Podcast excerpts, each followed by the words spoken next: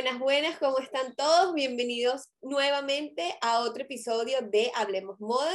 Mi nombre es Alexandra, para todas las personas que no nos conocen, ella es Natalia y juntas formamos parte de la consultora S08. Bienvenidos. El día de hoy vamos a estar hablando un poco de mitos de la moda. Queremos hacerlo swing, eh, swing, sweet and short, súper chévere, a modo conversatorio. Y bueno, vamos a desmentir mucho todos los prejuicios que se tienen de la moda desde hace un montón de tiempo. Así que bueno, sin más preámbulos, comenzamos. Nati, te otorgo la palabra para que comiences tú. Hola, ¿cómo están? Qué rico una vez más con ustedes hablando de este maravilloso mundo de la moda. Sabemos que todos los que nos escuchan son apasionados. Entonces, hoy Ale y yo decidimos hablar de esos temas que siempre quedan como en el imaginario, que no quedan muy claros, exactamente, efectivamente, como su nombre lo indica, mitos, porque es eso típico que las personas se quedan con una idea, pero que a la hora de la verdad es otra, y como el mundo de la moda es tan amplio y suele tener tantos contrastes, entonces se presta para que surja mucho este tipo de mitología alrededor del tema. Ale, ¿por dónde quieres empezar?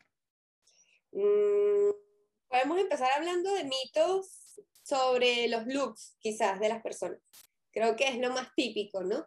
Y lo que las personas creen que tienen un deber ser a cómo vestirse y el contexto de la situación mundial y los años nos han ido evolucionando y nos han hecho ver que no es así. Entonces, bueno, si quieres empiezo yo. Creo que el más básico, el más típico que tenemos es que no se pueden combinar estampados. Creo que eso es algo que eh, creo que sobre todo nuestras mamás eh, tienen como que esa idea concebida, muy, muy concebida en la cabeza, de que es como que si tienes un look que sea un estampado de un solo estampado como tal, o que tenga incluido prendas unicolores. Y es como que no, Existen combinaciones perfectas. Creo que unas combinaciones perfectas que a Nati a mí nos encanta es el estampado floral con el estampado a rayas o con el estampado de cuadros Vichy. Se ve espectacular. También tienes que, que entender dependiendo de qué tipo de estampado floral. Pero es una combinación que si las personas nos están escuchando o nos están viendo, inténtenlo hacer porque de verdad queda sumamente bonito. Entonces creo que ese puede ser el primer mito para comenzar esta charla. No, y ese mito tiene, qué bueno que tocaste el tema de las mamás, porque creo que tu mamá, como la mía, como la de muchas personas que nos escuchan, son mamás que digamos que experimentaron la moda en los 70s y los 80s. Entonces, hay otro mito que también tiene que ver con lo que estás diciendo, que son los mix and match, que siempre eh, la gente cree que debe ir a juego el color y la textura de los accesorios. El bolso y los zapatos debe ser de lo mismo en cuanto a textura y en cuanto a color. Pues no. Hoy las tendencias nos dictan otro tipo eh, de, esquemas a la hora de vestirnos. Eh, de hecho, usar tenis con una ropa o con un atuendo o con un total look un poco más formal ha hecho que desvinculemos este mito, que ya no los accesorios tienen que ser todos iguales. Obviamente es un mix and match que se ve muy bonito, muy coherente, sobre todo para las personas que son muy clásicas y no saben combinar. Digamos que esto les da un poco más de seguridad, pero hoy las tendencias nos dicen que no, que simplemente el bolso y los zapatos, la cartera y los zapatos, la cartera y el calzado no necesariamente tienen que hablar el mismo idioma estéticamente hablando. Totalmente, totalmente, totalmente. Creo que otro mito que existe mucho es el tema de los textiles. Eh, no únicamente los accesorios como estábamos hablando, sino en cuanto a prendas. Eh, se cree que hay ciertos textiles que solamente se pueden usar en unas temporadas exactas del año quizás en invierno, por ejemplo, la gamuza o el cuero. Y no es así. Eh, obviamente existen ciertos parámetros y, es más a nivel de clima, ¿ok? De que intentan no que no te coloques prendas en un textil gamuza o de cuero si estás en pleno verano, pero no por nada malo, sino porque te vas a asar al momento de colocarte la prenda. pero no quiere decir que no te la puedes colocar. Eso es un mito al 100%. Eso es igual al textil o a, la tela que tenga brillo. No únicamente lo tienes que utilizar de noche y en diciembre. La puedes usar en cualquier momento, en cualquier situación que para ti tú te sientas cómodo al respecto, lo sepas llevar y solamente lo quieras utilizar. Porque es eso, es la libre expresión, es, es el, el colocarte una prenda y que te sientas cómoda al respecto. Creo que eso es lo que también el contexto nos ha hecho que evolucionemos y que estos mitos se vayan desmintiendo poco a poco.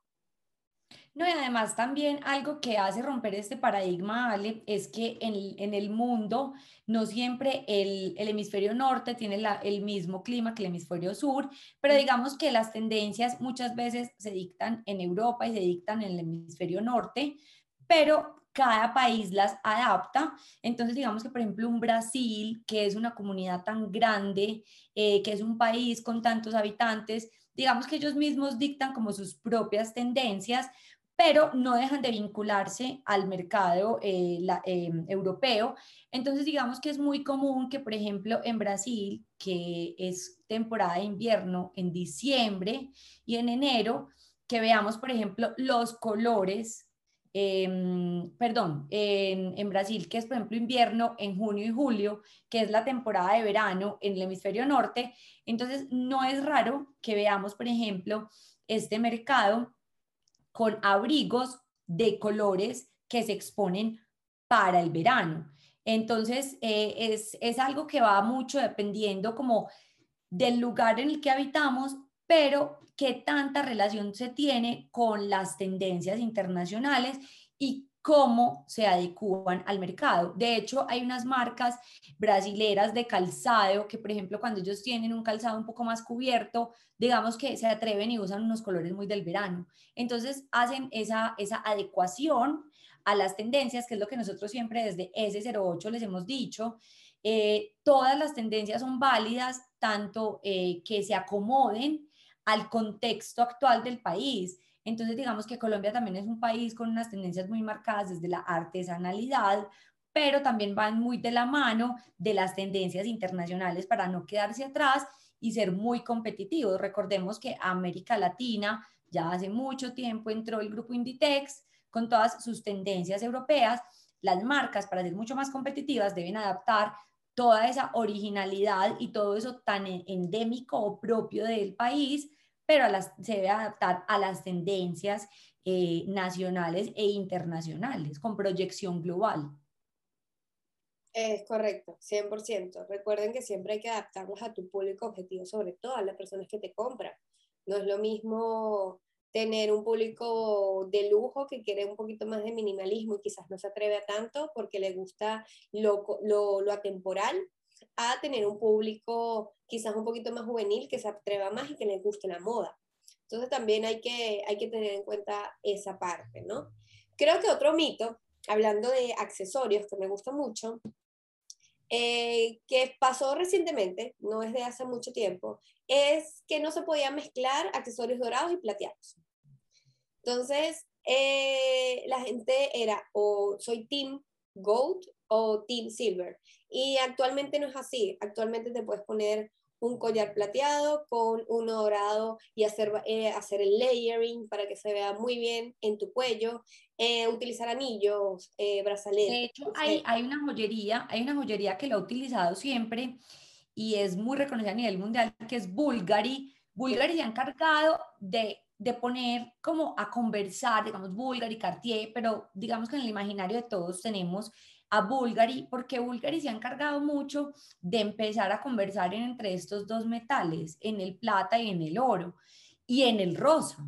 Entonces vemos cómo sus colecciones lo mezclan perfectamente. Entonces cuando vemos una marca con tanta tradición, digamos que en la joyería, las, la, la, joyería no es pronta moda, la joyería es, es son, pues tienen sus colecciones con parámetros de tendencias a muy largo plazo. Entonces, cuando vemos que joyerías de esta escala lo manejan, lo tienen en sus propuestas de colección, digamos que esto se va a ver reflejado en la pronta moda de esta manera igual.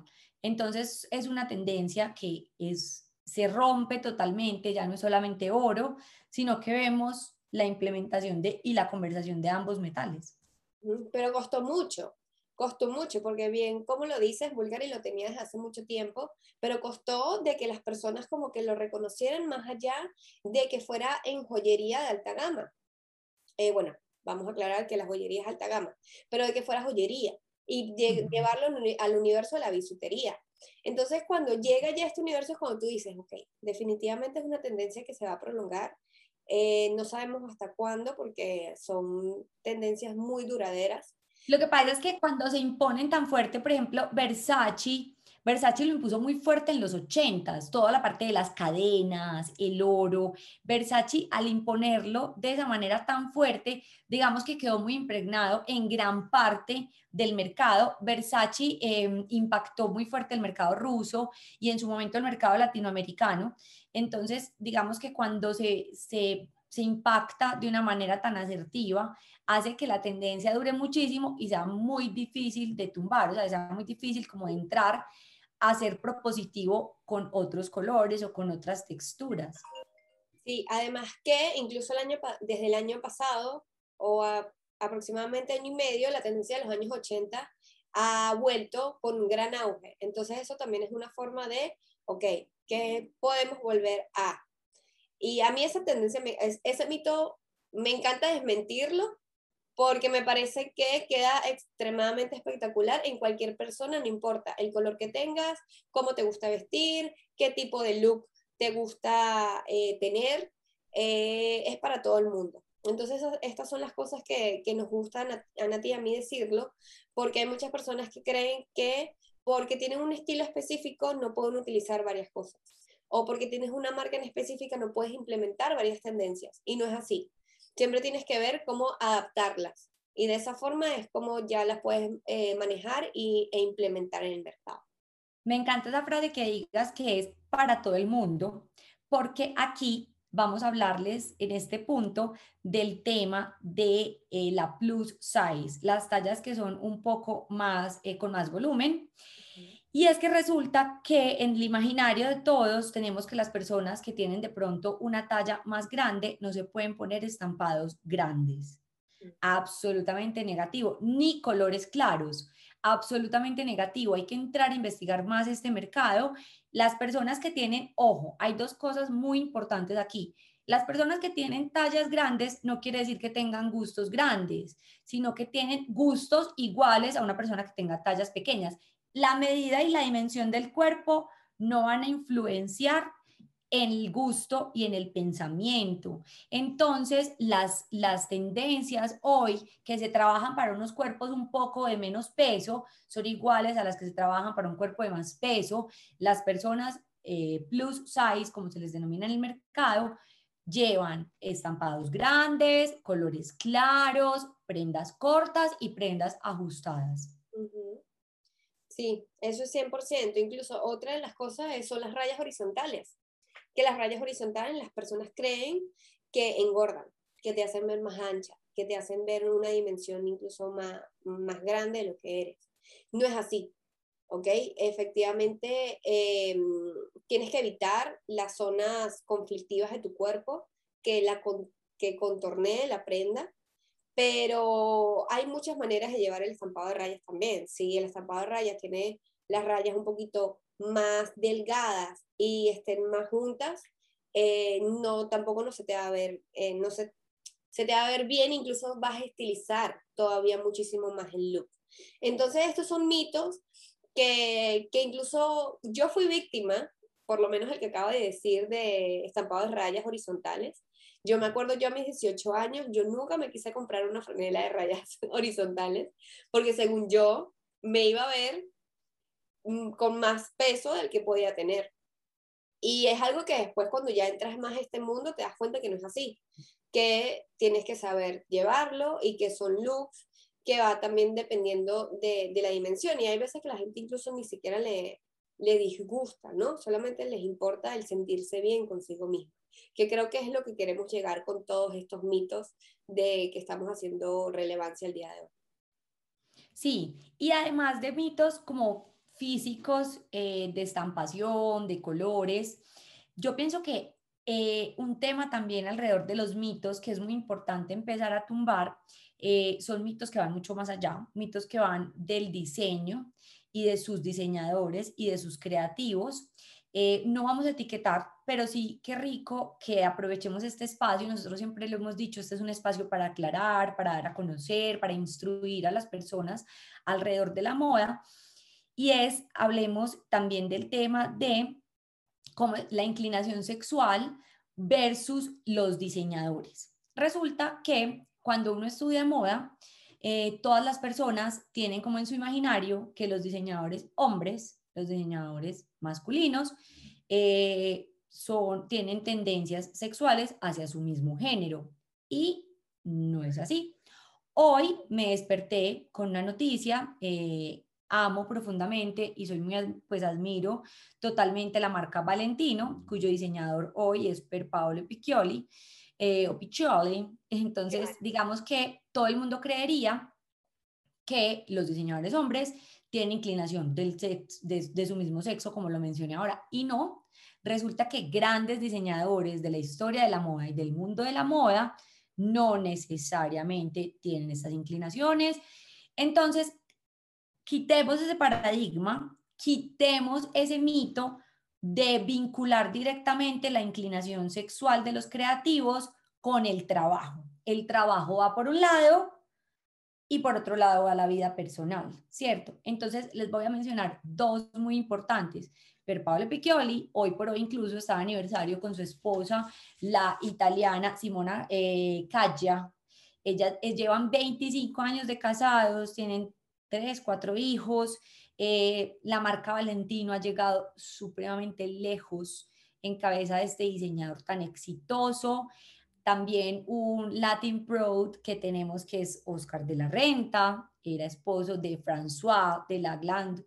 Entonces, miremos cómo los, el trabajo, vuelvo, lo repito, va por un lado y las inclinaciones y la vida personal va por otro, y cómo hemos, em, hemos dado pues como una importancia muy mitológica hacia esto, pero recordemos que el diseño, antes de ser diseño y estipulado como una carrera como tal, antes hablábamos de un oficio que era la sastrería. Los sastres eran, eran hombres, cabezas de familia, que eran muy especializados en el tema de la arquitectura del traje y tenían su esposa, sus hijos. De hecho, si tú le preguntas hoy a Pier Paolo Piccioli cuál es su, mm, cuál es como su mayor, eh, como su musa de inspiración, y te va a contestar que es Simona, su esposa, se inspira todo el tiempo en su esposa. Entonces, miremos cómo algo que creeríamos que es muy femenino, porque es vestir, el, el cuerpo femenino no solamente es para las mujeres, es también en cabeza de hombres que tienen inclinación sexual por el sexo opuesto. No, incluso no solamente la parte de sastrería, sino era la parte mucho de la parte de, zapatería, y calzado. Eh, la mayoría eran hombres que realizaban este tipo de, de, sí, de indumentaria, porque es que cuando lo vemos, eh, es que viene de ahí. Lo que pasa es que, claro, se empezó empezaron a categorizarlo en diseñador de moda como tal. Entonces, como que esos oficios ya fueron generalizados a diseñador, ¿ok? Ya fueron como que eh, exactamente lo que acabo de decir. Entonces, ahí es cuando tú te das cuenta de no se puede generalizar y me parece increíble, porque lo que acabas de, lo que acabas de decir es algo muy obvio, pero a la vez no tan obvio, ¿ok? Porque las personas eh, terminan creo que es el mundo que estamos viviendo, pero lamentablemente, o no lamentablemente, gracias a Dios, estas últimas generaciones, incluso estos últimos años, hay más mente abierta y la gente a nivel de aceptación está más recíproca. Y eso nos alegra muchísimo porque siento que ya no, ya no es un tabú hacia. Entonces, lo que acabas de decir, incluso lo de Oscar de la Renta, hay muchísimas personas que no lo sabían. Y lo de Valentino, mucho menos. Entonces esto es algo que las personas como que, se den cuenta. Y... Em, no, y otra cosa, hablando de género, una, algo que es un mito totalmente y es que hay prendas que son exclusivamente para hombres y hay prendas que son exclusivamente para mujeres. No, es así, no, no, incluso en la historia de la moda. Si vemos, por ejemplo, un escocés, un escocés lleva falda y es absolutamente normal y no tiene ninguna etiqueta de normalidad o anormalidad. Entonces, otro mito que se ha tumbado muy fuerte es eh, etiquetar las prendas para lo femenino y para lo masculino. Hace mucho tiempo los hombres llevaban pantalón y las mujeres llevaban falda. Hoy no, hoy los hombres llevan falda y las mujeres llevan pantalón, incluso las mujeres llevan traje. Recordemos que con Yves Saint Laurent el traje se hizo femenino. Entonces, es como también se van quitando esos mitos de las prendas con etiqueta hacia el género. Pero recuerden que, claro, lo que pasa es que también hay que recordar que esos mitos comienzan por escenarios eh, explícitos y de, un momento determinado. Entonces también eh, va y vuelve otra vez, que es nuestro oficio, la adaptación de, en este caso, las prendas en sus momentos.